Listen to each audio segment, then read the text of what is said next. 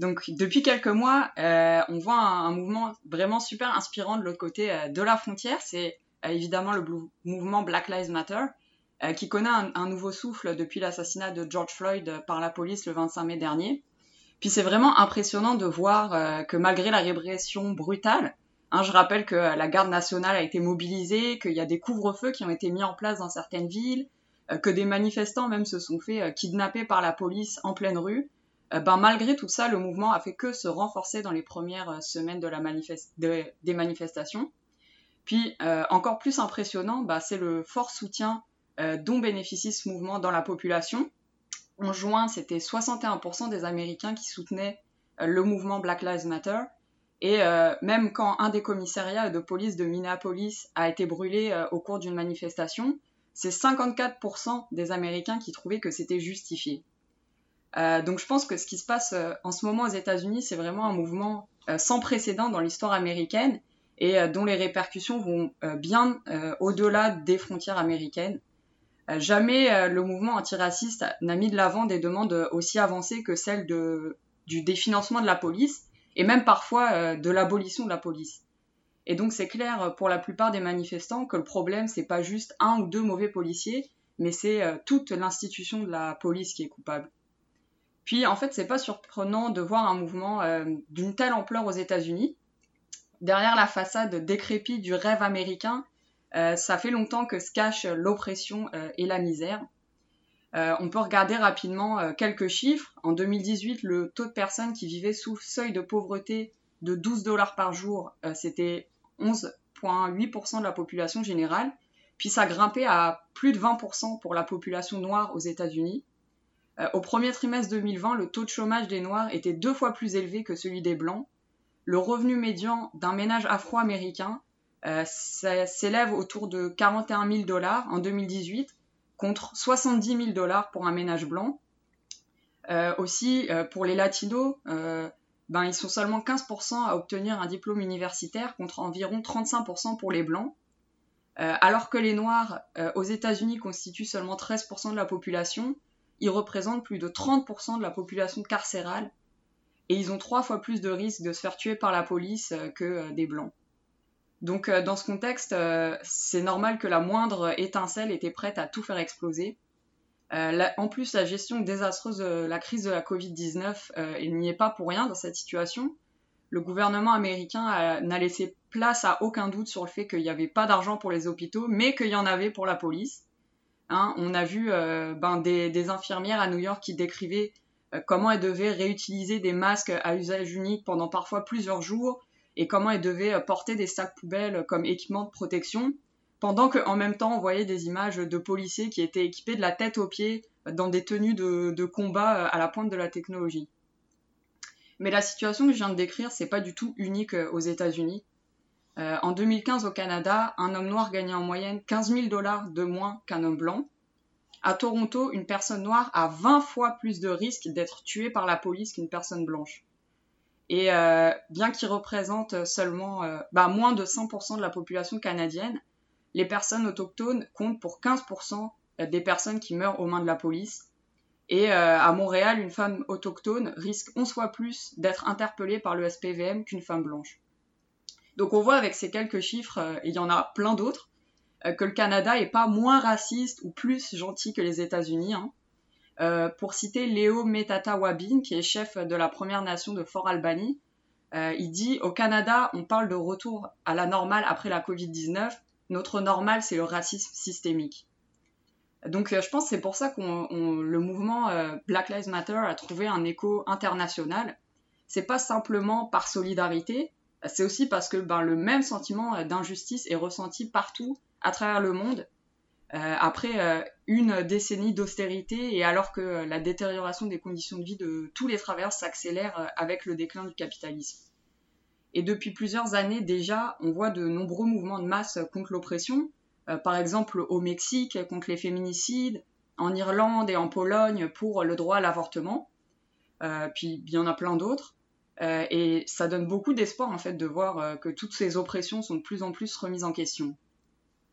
Et au Québec, euh, la lutte contre l'oppression euh, trouve un écho dans la vague des dénonciations euh, des agressions sexuelles. dans les dernières semaines, bah, des centaines de personnes ont dénoncé leurs agresseurs, pour la plupart de façon anonyme, via des pages Facebook ou sur Instagram. Et c'est une femme de plus de 15 ans sur 3 qui est victime d'au moins une agression sexuelle au cours de sa vie.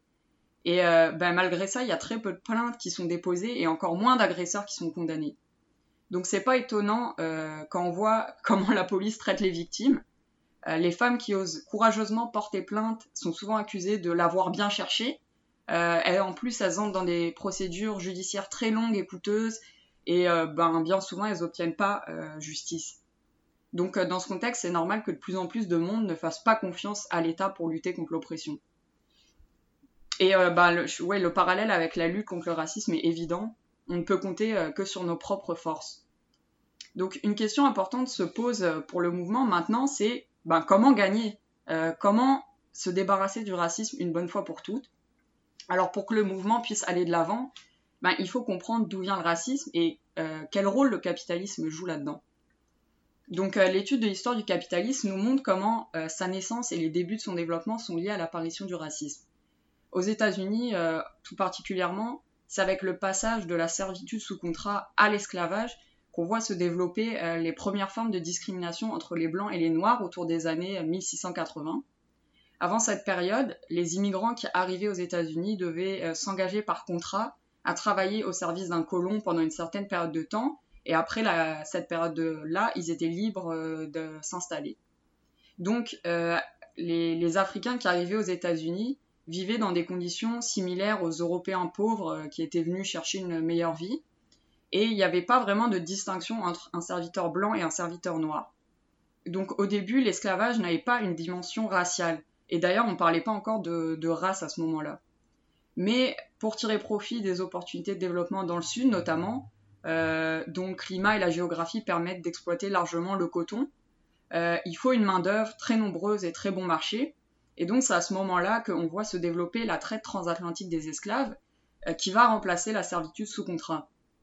Et à partir de là, la classe dirigeante américaine va commencer à élaborer des théories racistes pour montrer que les Noirs sont inférieurs, parce qu'il faut être capable de justifier pourquoi des personnes euh, devraient être traitées de façon aussi inhumaine. Et euh, c'est ça le rôle que va jouer le racisme. Et la traite des Noirs, ben, c'est d'une part un commerce très lucratif pour les Européens qui la contrôlent, puis d'autre part, c'est aussi euh, ce qui permet de créer les énormes richesses des propriétaires d'esclaves. Donc on voit ici vraiment le rôle crucial que l'esclavage va jouer dans le développement du capitalisme américain. Mais une fois passée la période qu'on peut appeler la phase d'accumulation primitive du capital américain, il y a un nouveau problème qui émerge. L'esclavage n'est plus productif parce que, ben, oui, du fait des conditions horribles dans lesquelles vivent les esclaves, leur espérance de vie est très euh, réduite et leur productivité est faible ils n'ont rien à gagner euh, dans le processus productif, donc bah, ils n'ont pas d'intérêt à produire plus. Puis en même temps, les propriétaires d'esclaves, ils ont besoin d'étendre leur territoire pour augmenter leur production agricole. Et ça, ça rentre en conflit avec les intérêts de la classe capitaliste montante du nord des États-Unis. Et donc, euh, on va voir que les contradictions économiques et sociales vont grandir jusqu'à ne plus pouvoir être contenues et la guerre civile va éclater. Donc euh, c'est un sujet qui mériterait sa propre présentation, donc j'entrerai pas trop dans les détails euh, des événements. Mais ultimement, on peut analyser la guerre civile américaine comme étant une guerre qui oppose le capitalisme ascendant du Nord et l'esclavagisme en déclin du Sud. Au bout du compte, c'est pas parce qu'ils étaient plus gentils, euh, les capitalistes du Nord, hein, qu'ils ont pris le bord de l'abolitionnisme, mais c'est parce qu'ils ont été poussés par leurs intérêts matériels, parce que ces deux systèmes-là ne pouvaient plus coexister. Finalement, à l'issue de la guerre, l'esclavage sera aboli avec euh, l'adoption du 13e amendement le 18 décembre 1865, qui va libérer tous les esclaves. Et donc, euh, bah, peut-être que ça serait bon de rappeler euh, à tous les réactionnaires de droite hein, qui nous rabâchent les oreilles comme quoi le socialisme n'arrivera jamais aux États-Unis, que l'histoire américaine contient une des plus grandes expropriations de l'histoire. Donc, c'est à travers une lutte révolutionnaire dans laquelle les soldats noirs jouèrent d'ailleurs un rôle bah, très important que l'esclavagisme a été renversé. Donc, euh, bien que l'esclavagisme se soit basé sur le racisme, son abolition n'y a pas mis fin. Et d'ailleurs, en fait, juste après la guerre civile, il y a les Black Codes euh, qui limitaient très largement les droits des Noirs qui vont être adoptés dans les États sudistes. Euh, puis, après avoir été renversés par l'adoption de plusieurs autres lois, ces black codes vont être réintroduits sous la forme des lois Jim Crow. puis aussi, en fait, à cette même période-là, il y a des centaines de milliers d'anciens esclaves qui vont être arrêtés et emprisonnés pour des infractions mineures. Puis ensuite, ils étaient prêtés à des entreprises qui les faisaient travailler en échange de les nourrir et de les loger. Donc, après avoir été utilisés par les esclavagistes, ben, le racisme va devenir à son tour euh, un outil des capitalistes américains pour créer de la main-d'œuvre bon marché. Et cette pratique-là euh, va être euh, rendue illégale seulement en 1941. Mais bon, l'esclavage, quand même, ça fait plus de 150 ans qu'il a été aboli. Et ben, une idée qui ne joue plus aucun rôle dans une société donnée finit par disparaître après un certain temps. Donc, pourquoi le racisme n'a pas disparu aujourd'hui? Ben, La réponse est assez simple, c'est que le racisme joue encore un rôle important dans le capitalisme aujourd'hui. Euh, tout comme les autres formes d'oppression, le racisme, c'est un outil des capitalistes pour diviser les travailleurs, pour les séparer en une multitude de petits groupes, euh, pour ensuite les monter euh, les uns contre les autres. La classe capitaliste, c'est une toute petite minorité et elle a besoin de diviser la classe ouvrière, c'est-à-dire la grande majorité, pour maintenir son règne, parce que ben, ce qu'elle a le plus à craindre, c'est l'unité de tous les travailleurs et travailleuses. Euh, donc euh, le racisme et les autres formes d'oppression euh, sont utilisés pour pointer du doigt un groupe particulier, puis pour trouver un bouc émissaire au problème par exemple du, du, chômage. On va dire ah bah l'arrivée des femmes sur le marché du travail, c'est ça qui fait qu'il y a moins d'emplois. ça va aussi justifier la crise environnementale. Bah c'est les Africains qui font trop d'enfants, donc ça cause la surpopulation puis la pollution. aussi on va expliquer comme ça la crise du logement bah, c'est les immigrants qui s'installent ici qui font euh, monter le prix des logements, etc. Donc c'est totalement faux, puis euh, ça détourne l'attention des vrais coupables qui sont les capitalistes. L'oppression, ça permet aussi de créer une pression à la baisse sur les salaires euh, quand on a bah, des groupes de personnes qui sont moins payées. En 2018 au Canada, les femmes gagnaient en moyenne 4,13 dollars de moins de l'heure que les hommes. Bah, c'est facile après pour un boss de dire à son employé qui lui demande une augmentation bah tu sais, tu ferais mieux euh, de te contenter de ce que je te donne parce qu'il y a 10 personnes qui seraient prêtes à travailler euh, pour te remplacer euh, pour moins cher. Donc ça crée une compétition entre les travailleurs, puis ça a un effet à la baisse sur les salaires. Et en temps de crise, la classe dirigeante n'hésite pas à faire revivre le racisme et de s'en servir comme d'une distraction. Ça peut pas être plus clair que dans les politiques réactionnaires de Trump, qui sont le reflet du déclin du capitalisme américain. Donc euh, hein, Trump euh, appelle les Mexicains euh, des criminels et des violeurs. Il y a des centaines de familles d'immigrants qui vivent dans des conditions affreuses dans les centres de détention à la frontière. Il y a aussi ben, les ressortissants de plusieurs pays qui sont interdits de voyager aux États-Unis à cause du fameux décret anti-musulman et tout ça. bon, Trump met le blâme sur les immigrants pour le chômage, pour la pauvreté, pour la violence. Et tout ça, ça vise à semer la confusion. Euh, puis une des conséquences de ça, ben, c'est qu'on voit une intensification du racisme et de la xénophobie, et c'est un terrain fertile pour les groupes d'extrême droite. Et comme le capitalisme, c'est un système qui va de crise en crise, ben, c'est pas un phénomène euh, qui risque de disparaître de sitôt. Et encore une fois, ben, c'est pas unique aux États-Unis.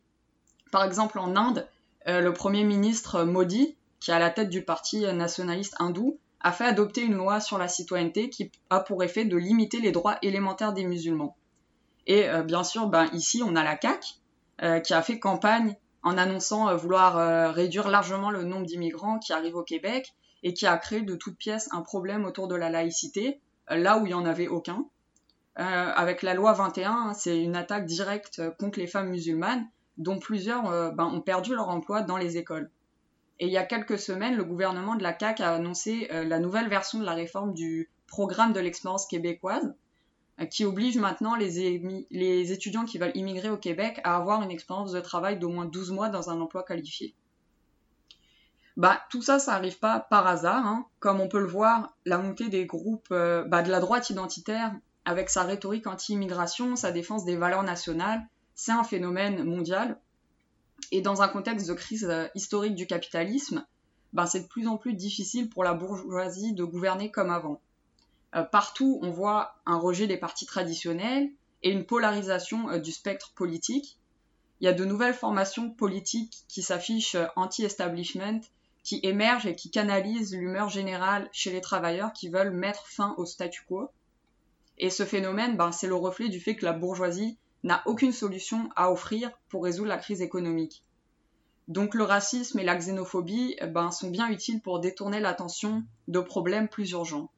Et en l'absence d'une solution de rechange euh, claire à gauche, ben, bien des gens se tournent euh, vers les fausses promesses de changement de la droite. Puis la classe dirigeante a tout plein d'outils à sa disposition pour distiller le poison du racisme euh, partout dans la société. Les médias qui sont contrôlés par les capitalistes qui les possèdent ou par les gouvernements bah, qui servent les mêmes intérêts. ces médias-là perpétuent le racisme donc hein, il suffit d'écouter euh, les nouvelles qui montrent comment les manifestants sont des casseurs et des pilleurs, ou euh, toutes les unes de journaux qui font passer euh, les jeunes hommes noirs qui se font assassiner par la police comme des criminels, en suggérant que ben, dans le fond, ils méritaient de mourir. Ben, on voit clairement ouais, que le, le racisme, c'est une partie intégrante du système capitaliste. Et c'est ça qu'on entend par racisme systémique. Malcolm X le disait, on ne peut pas avoir le capitalisme sans le racisme. Donc tant qu'on permettra aux capitalistes d'exister, il y aura du racisme. Et le racisme systémique, hein, c'est pas la conséquence de mauvaises politiques ou de quelques politiciens conservateurs particulièrement réactionnaires, parce que bah, on voit que les pratiques racistes ont continué, puis continuent toujours aujourd'hui sous des gouvernements libéraux. Euh, Obama a intensifié euh, les expulsions d'immigrants illégaux, il a renforcé ICE, euh, qui est l'agence américaine de contrôle des frontières. Les maires démocrates n'hésitent pas à envoyer la police frapper les manifestants. Puis ici, on a notre Justin Trudeau hein, qui envoie la GRC réprimer les autochtones pour faire passer son fameux pipeline, puis qui lève pas le petit doigt pour donner de l'eau potable dans les réserves. Sous le capitalisme, ben, les profits passent toujours avant la dignité des minorités. Et comme j'ai déjà mentionné, ben, même si les lois racistes ont été abrogées, les personnes racisées font toujours face aux inégalités et aux discriminations, donc ça montre bien que de simples réformes juridiques ne sont pas suffisantes. Bref, le, le racisme, c'est pas le produit d'une mauvaise politique, de quelques mauvais politiciens. Le racisme, c'est un produit du capitalisme. Donc, il n'y a pas de solution au racisme sous le capitalisme. Donc, qu'est-ce qu'on peut faire pour lutter contre le racisme? Euh, Je pense qu'il y a un exemple très inspirant de lutte contre le racisme dans l'histoire américaine, c'est le mouvement des droits civiques. Je vais pas trop euh, entrer dans les détails euh, parce que ben je pense pas mal tout le monde sait ici de quoi je parle. Euh, donc le mouvement des droits civiques dans les années 50-60 qui réclamait l'égalité, avec à sa tête des personnages comme Martin Luther King Jr. puis Malcolm X. Mais ce que je veux souligner avec ça, c'est le fait que ben, c'est grâce à un mouvement de masse qui a mobilisé des personnes de toutes les origines que la ségrégation a été abolie. C'est la lutte des masses qui ont organisé des actions très militantes à l'époque qui a permis de faire des gains importants. Mais euh, cette lutte inspirante, ça n'a pas mis fin au racisme pour autant, parce que les racines de l'oppression sont restées intactes.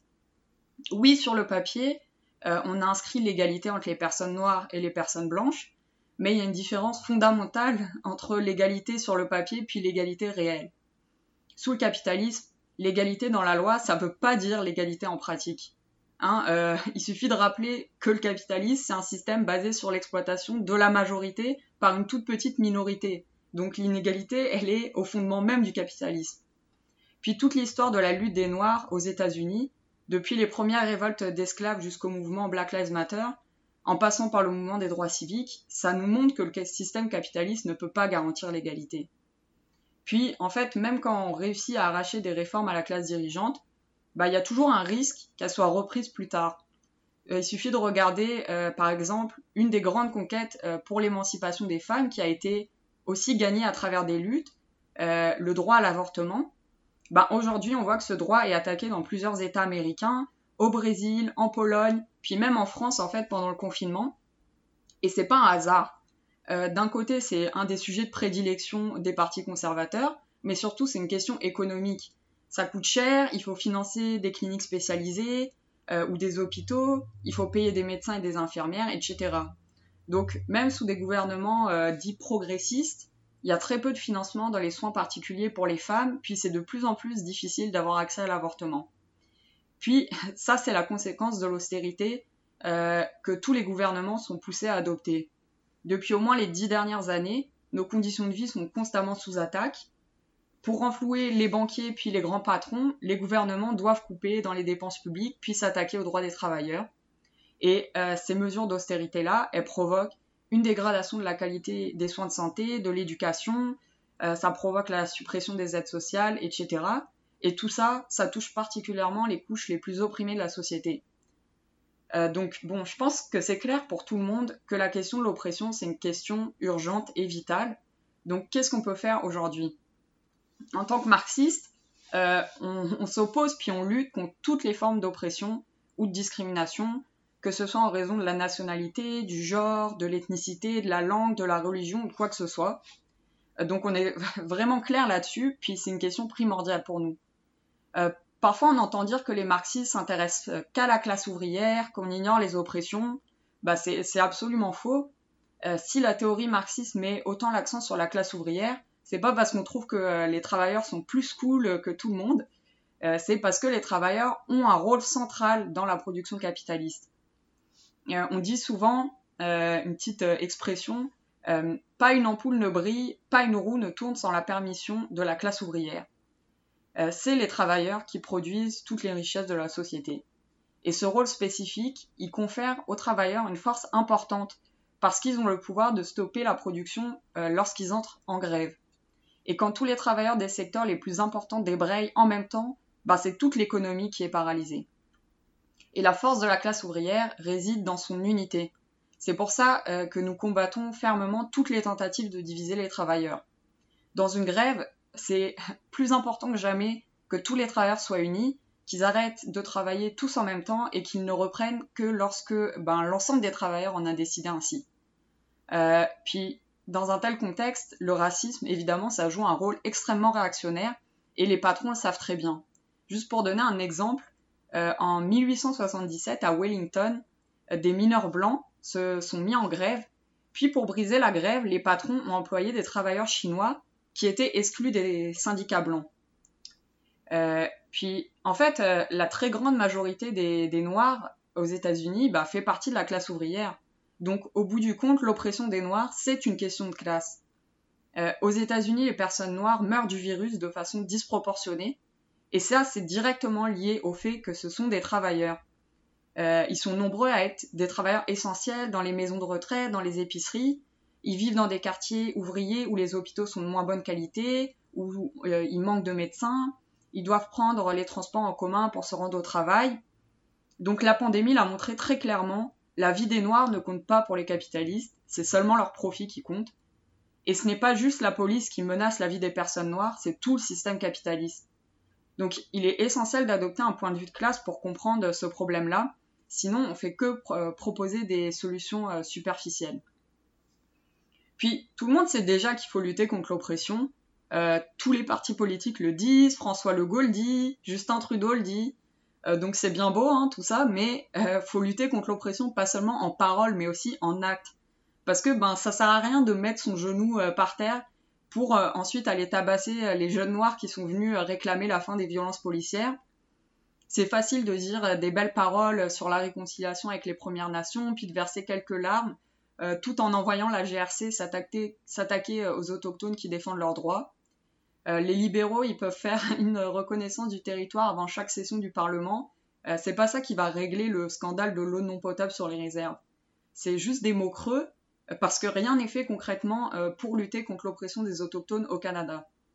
Puis depuis le, début du mouvement Black Lives Matter, on a vu aussi euh, tout plein d'entreprises qui ont changé leur logo en noir, euh, de la même manière qu'ils changent leur logo aux couleurs de l'arc-en-ciel au moment de la fierté.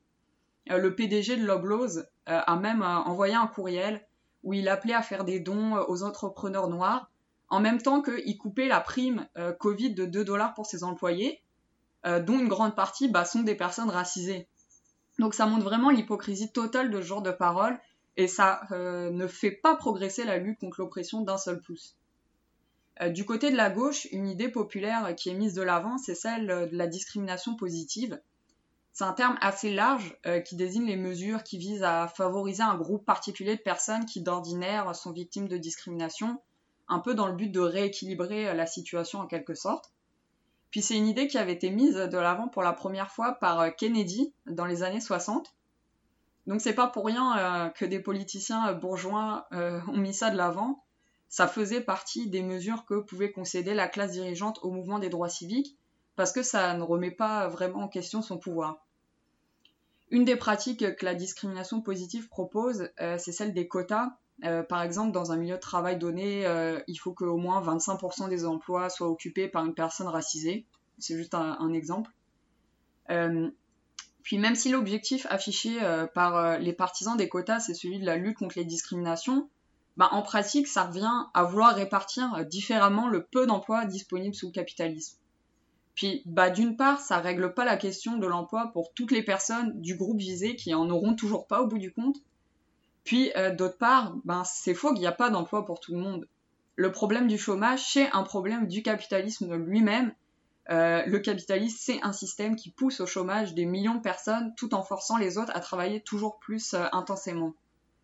Donc plutôt que de s'attaquer à la racine du problème et de lutter pour que tout le monde ait un emploi, la discrimination positive, ça a pour effet de créer de la rancœur entre différents groupes de travailleurs et on entretient la compétition entre tous les travailleurs qui est au cœur même du système. Donc ça permet pas aux travailleurs en plus de, se rassembler à travers une lutte commune, puisque c'est seulement un petit groupe euh, qui est concerné par ce et que en plus bah, ce genre de politique là, ça ne demande aucune action euh, de la part des travailleurs.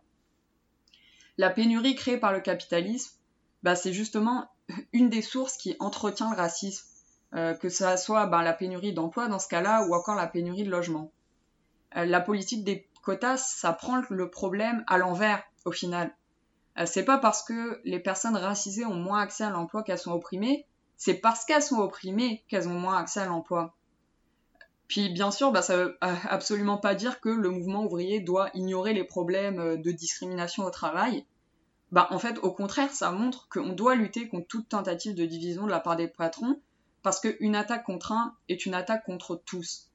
Donc en faisant ça, euh, on fait aussi le lien avec le combat plus large pour des emplois pour tous. Euh, aussi, ben, faut que je dise quelques mots sur euh, la question de la représentation. Vous avez sûrement déjà vu des campagnes publicitaires qui vantent l'inclusivité de telle ou telle entreprise. L'idée derrière ça, c'est que bah, si plus d'opprimés étaient PDG ou politiciens, l'oppression finirait par disparaître. Euh, d'abord, ben, je pense que c'est pas parce qu'une personne noire, euh, une personne est noire qu'elle représente les intérêts de la majorité des noirs. par exemple, Obama, c'est quand même le meilleur exemple de ça. Puis c'est pas parce qu'il y a plus de boss noirs que les conditions économiques vont s'améliorer pour le reste des personnes noires. Hein, c'est pas parce que le gouvernement de Legault est composé à moitié de femmes que ce gouvernement-là défend la lutte pour l'émancipation des femmes non plus.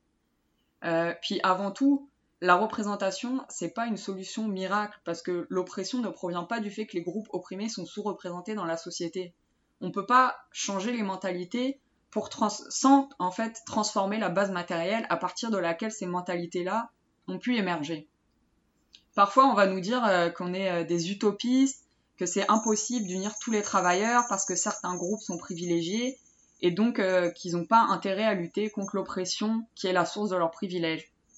Mais ce qu'on appelle des privilèges, euh, comme par exemple l'égalité d'accès à l'éducation au logement, ou encore le simple fait de ne pas se faire tuer par la police, ces privilèges-là, c'est que des droits de base que tout le monde devrait avoir.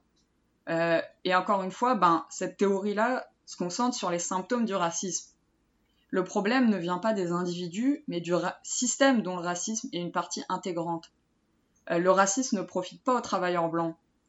Un, économiste américain, d'ailleurs, s'est penché euh, sur cette question dans les années 70, et après analyse, il a constaté que plus les inégalités entre les blancs et les noirs étaient grandes dans une ville donnée, et plus les inégalités entre les blancs eux-mêmes étaient grandes. Donc ça pourrait pas être plus clair que ça, le racisme profite qu'aux patrons.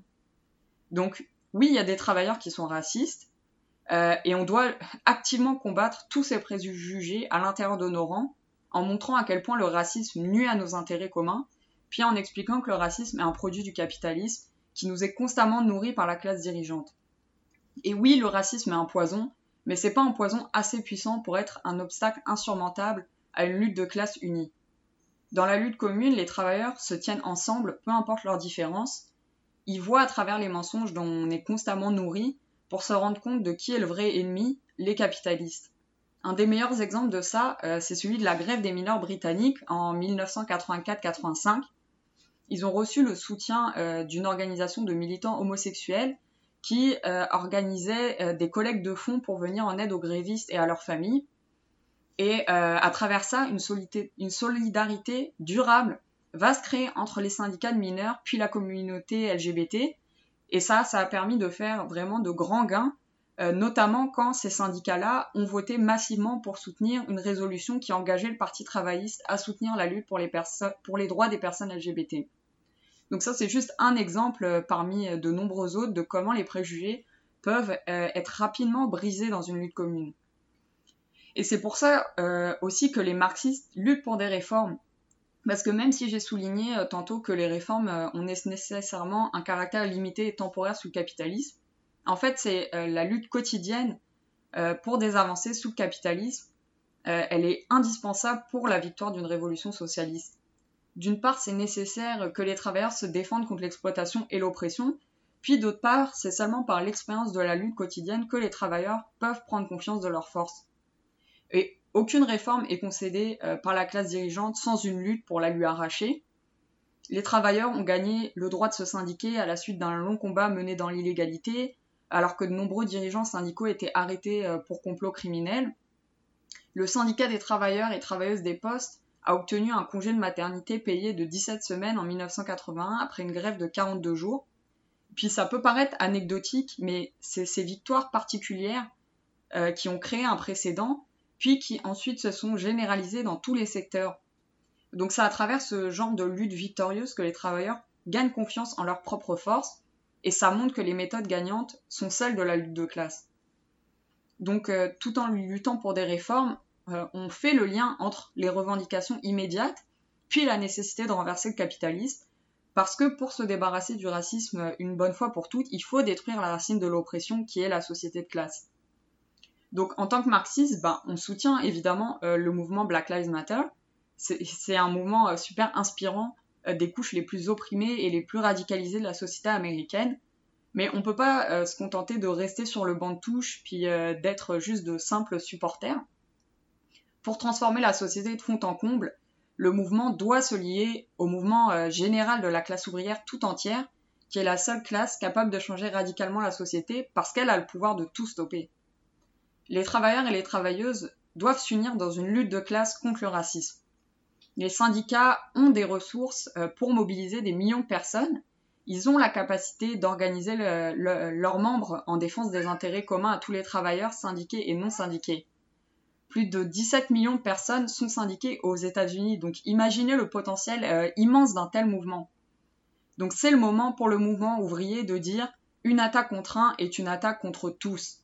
Il faut lutter pour des emplois, des logements, des soins de santé et un accès à l'éducation pour tous bah, ces demandes-là ne peuvent pas être obtenues sous capitalisme. Au contraire, bah, la crise du système capitaliste signifie des coupes dans la santé et dans l'éducation, une augmentation du chômage, des expulsions massives et une intensification du racisme et de la xénophobie. Donc il est urgent de s'organiser pour lutter pour une société meilleure, une société socialiste. Il y a plus d'un billion, c'est 1000 milliards de dollars non investis que les entreprises canadiennes gardent au chaud dans leur coffre de banque. C'est totalement absurde. Cet argent-là euh, pourrait être investi pour répondre aux besoins immenses de la société. Mais pour ça, bah, il faut dépasser l'obstacle de la propriété privée sous le capitalisme. Donc en expropriant les banques et les grands monopoles et en les plaçant sous le contrôle démocratique des travailleurs, ben, on aurait les ressources matérielles pour éliminer la pauvreté et la pénurie créées par le capitalisme les nombreux euh, logements vides puis les projets euh, immobiliers seront plus contrôlés par un petit groupe de propriétaires et d'investisseurs. Dans une économie socialiste planifiée, où la production est organisée pour répondre aux besoins et non plus euh, pour enrichir un petit groupe de parasites, ben, on pourrait utiliser les immenses richesses de la société pour mettre en place un programme massif de logement, de soins de santé et d'éducation gratuits pour tous. On pourrait réduire le temps de travail sans perte de salaire. Et en mettant fin à la pénurie, euh, on détruirait la base sur laquelle les divisions peuvent prospérer. Parce que si tout le monde a accès à une bonne job, à un logement, à tous les produits nécessaires pour bien vivre, sans devoir faire compétition avec euh, d'autres personnes, bah, il n'y a plus aucune raison d'en vouloir à un groupe particulier. Pourquoi est-ce qu'on aurait besoin de trouver euh, un bouc émissaire dans ces conditions-là?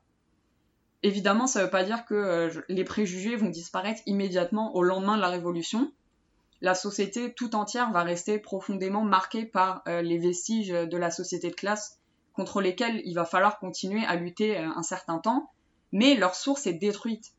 Et c'est seulement dans ces conditions, pardon, seulement dans ces conditions de vie vraiment humaines que les relations sociales pourront être transformées et que chaque personne euh, sera libre de se développer au maximum de ses capacités. Euh, donc la lutte contre le racisme est indissociablement liée à la lutte contre le capitalisme. Et ça, c'est quelque chose que de nombreux dirigeants du mouvement des droits civiques avaient compris.